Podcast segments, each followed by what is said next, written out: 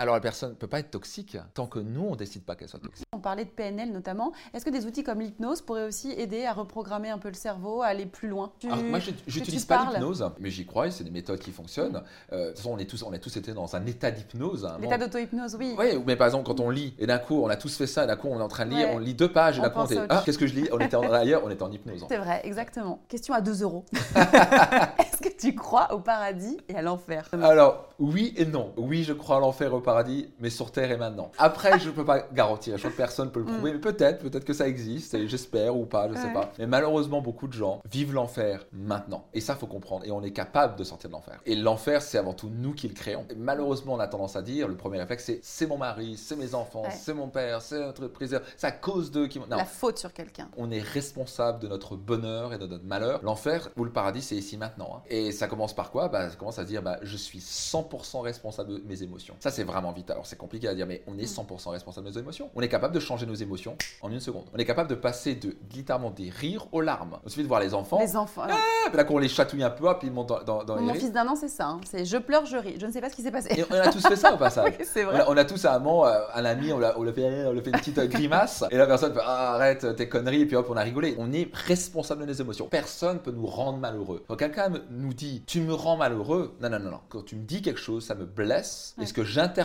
de ça, je choisis d'être malheureux avec ça, avec l'interprétation que j'en fais. Le paradis et l'enfer, c'est littéralement l'interprétation de ce qu'on en fait. Et quand on est face à une personne toxique, justement, comment on gère? Alors la personne ne peut pas être toxique tant que nous, on décide pas qu'elle soit toxique. Je prends un exemple, quelqu'un qui nous insulte dans la rue. Mhm. Comme ça, bon, on a 40 000 choix devant nous. Donc on a un espace de choix. C'est notre libre arbitre de comment on va réagir. C'est pas facile. La douleur est obligatoire. Quelqu'un nous insulte comme ça dans la rue. Même moi, j'ai un peu surpris et ça va pas être cool. Mais maintenant, est-ce que je vais passer ma journée à souffrir?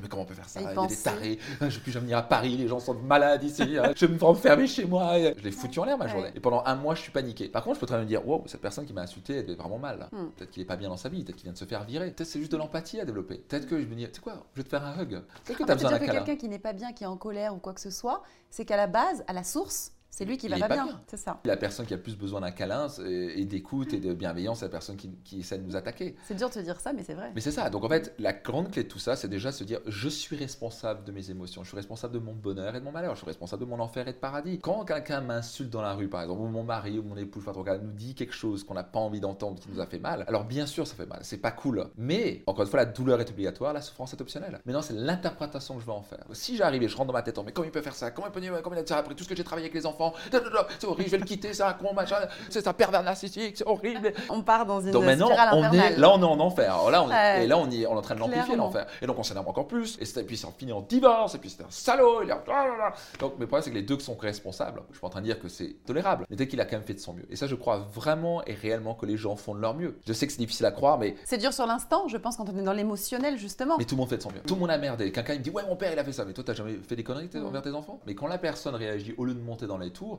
ça fait mal. Elle se dit, ok, peut-être qu'il a eu une mauvaise journée, raison de plus qu'il a peut-être besoin de parler. Ça va, chérie, t'as l'air d'être énervé. Donc on peut calmer les choses, on peut changer son timbre de voix et dire, tu sais quoi, t'as besoin d'un câlin. donc on a ce choix-là. Et donc, selon le choix qu'on fait, on va changer notre interprétation et notre interprétation détermine notre qualité de vie. Et donc, je peux changer mes pensées, mes émotions, mes actions. C'est les seules trois choses dont j'ai le pouvoir. Maintenant, est-ce que c'est facile? D'où faire un travail? et c'est pour ça que je trouve que c'est l'activité la plus importante, la plus intelligente qui soit. À dire, ok, j'ai peur. Comment je peux passer de la peur en moteur, en action?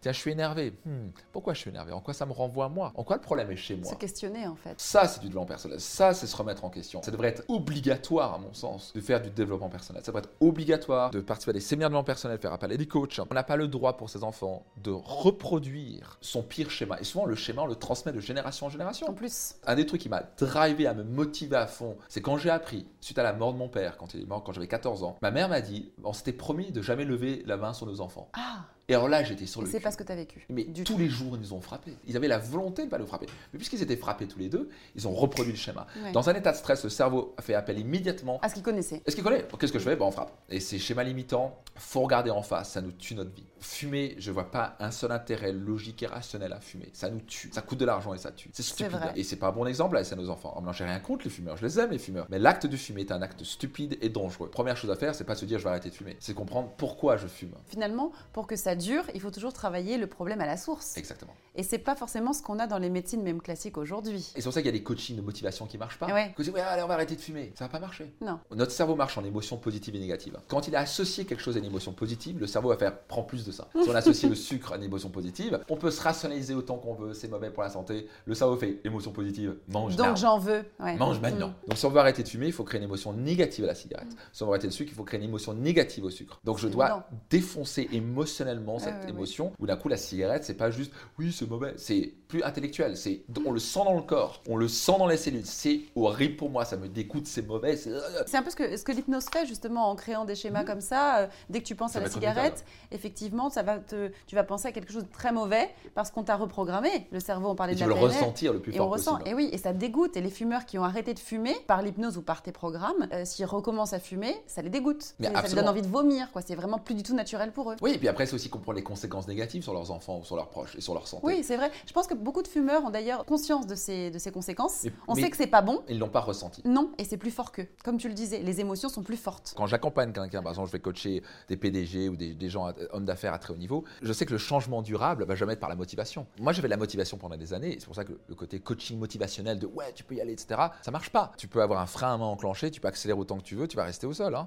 tu vas pas bouger. Et donc, ouais, vas-y, fonce, accélère, Bah, tu vas pas bouger. Ça marche Donc d'abord, c'est où est le frein à main et enlève ce frein à main à la con, quoi. C'est schéma limitant. Et donc, on cherche la source. Et oui. Qu'est-ce qui me bloque? Il faut commencer à réassocier les choses correctement. Et pour ça, il faut apprendre à se comprendre, aller en profondeur. C'est le seul moyen de garantir de transformer sa vie. Bah, merci beaucoup, Max. Je pense que vous avez déjà eu un, un début de coaching sur la gestion des émotions. Si ça vous donne envie d'en savoir plus, il faut s'adresser à vous et à tous, tes, à tous tes parcours, à tous tes programmes de formation, parce qu'on peut le dire aussi, il y a beaucoup de séminaires que tu fais et tu le fais partout en France. euh, on peut de même dire. le faire en digital, maintenant on est en hybride. Ouais. Donc les gens qui habitent à distance, on a des gens qui suivent les séminaires de, de Tahiti, de la Guadeloupe, de, de- on a des gens de Dallas Donc qui ont de suivi des formations de coach. Le présentiel, il n'y a rien qui bat ça. Mm. Mais les gens qui peuvent suivre en digital, c'est totalement possible. On met, on met ça à disposition. On peut en parler pendant des heures.